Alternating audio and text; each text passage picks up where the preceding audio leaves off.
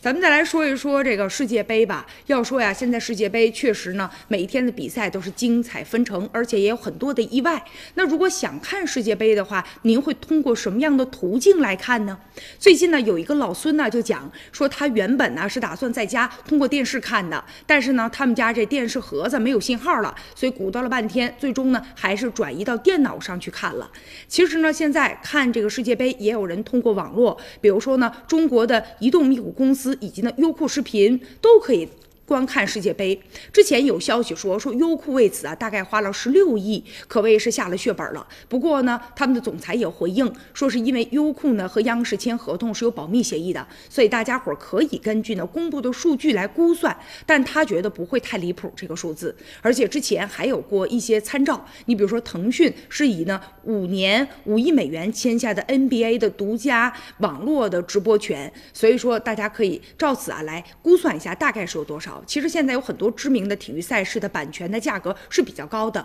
而回报率呢又不是太高。可是也有很多的网站，他们不惜呢花费重金来购买，也是为了自己呢与这个行业之间其他的这个媒体之间的竞争，或者呢是为了将自身的这些业务进行延伸。其实呢，优酷此次呢购买世界杯的版权，也是呢差异化运营的一种直接的表现。而现如今也有很多的人呢选择在被窝里面看世界杯，这样一来显得更。舒服一些。